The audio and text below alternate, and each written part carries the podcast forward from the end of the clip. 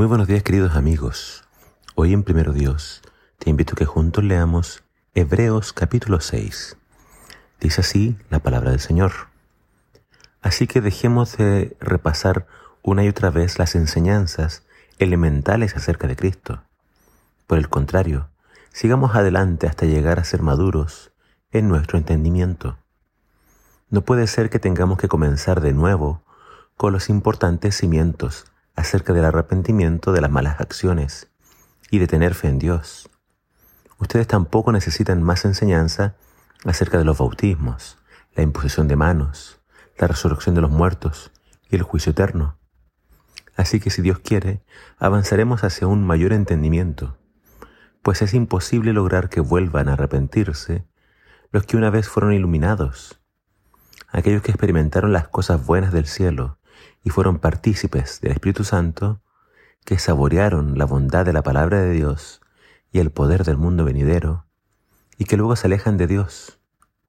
Es imposible lograr que esas personas vuelvan a arrepentirse, a rechazar al Hijo de Dios. Ellos mismos lo clavan otra vez en la cruz y lo exponen a la vergüenza pública. Cuando la tierra se empapa de la lluvia que cae y produce una buena cosecha para el agricultor, recibe la bendición de Dios. En cambio, el campo que produce espinos y cardos no sirve para nada. El agricultor no tardará en maldecirlo y quemarlo. Queridos amigos, aunque hablamos de este modo, no creemos que esto se aplique a ustedes. Estamos convencidos de que ustedes están destinados para cosas mejores, las cuales vienen con la salvación. Pues Dios no es injusto, no olvidará con cuánto esfuerzo han trabajado para Él y cómo han demostrado su amor por Él sirviendo a otros creyentes, como todavía lo hacen. Nuestro gran deseo es que sigan amando a los demás mientras tengan vida, para asegurarse de que lo que esperan será realidad. Entonces no se volverán torpes ni indiferentes espiritualmente. En cambio seguirán el ejemplo de quienes, gracias a su fe y perseverancia, heredarán las, promesas de Dios. Así que Dios ha hecho ambas cosas, la promesa y el juramento. Estas dos cosas no pueden cambiar, porque es imposible que Dios mienta. Por lo tanto, los que hemos acudido a Él en busca de refugio, podemos estar bien confiados, aferrándonos a la esperanza que está delante de nosotros. Esta esperanza es un ancla firme y confiable para el alma. Nos conduce a través de la cortina del santuario interior de Dios. Jesús ya entró allí por nosotros. Él ha llegado a ser nuestro eterno sumo sacerdote, según el orden de Melquisedec. En este capítulo encontramos dos veces la palabra imposible. Es imposible de que Dios mienta. El autor de esta carta nos dice que Dios siempre cumple sus promesas.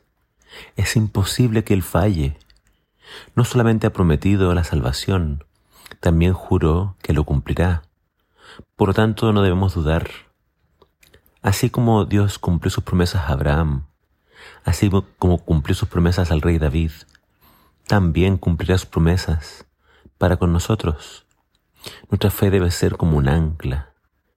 Aunque el viento sople recio, aunque la tormenta se desate con toda su furia en nuestra contra, si estamos anclados en Dios, estaremos seguros. Por eso debemos seguir avanzando, no podemos quedarnos en los rudimentos de la fe. No podemos quedarnos tomando leche toda la vida. Tenemos que crecer en la fe y en el conocimiento. Debemos crecer en sabiduría y discernimiento. Porque si nos alejamos de Dios, es imposible que nos volvamos a arrepentir. ¿Qué? Pero, ¿por qué? ¿Por qué alguien que conoció al Señor, recibió el Espíritu Santo, participó de sus dones. Si se aleja, ¿no puede después volver a arrepentirse? El problema no es Dios. Dios siempre recibe a los pecadores que se arrepienten. La parábola del Hijo Pródigo es la prueba. Dios siempre está esperando por aquellos que se fueron de casa para que regresen. Él siempre está esperando con los brazos abiertos. El problema no está en Dios. El problema está en los que se van. Aquellos que realmente probaron el poder de Dios, una vez que se alejan, se endurecen. El orgullo los envuelve. Se sienten avergonzados. Para ellos volverse hace difícil y prefieren no hacerlo. En realidad no es imposible que vuelvan, pero sí es muy difícil. Por eso debemos cuidar nuestra salvación. Nunca te sueltes de la mano de Dios. Nunca te alejes.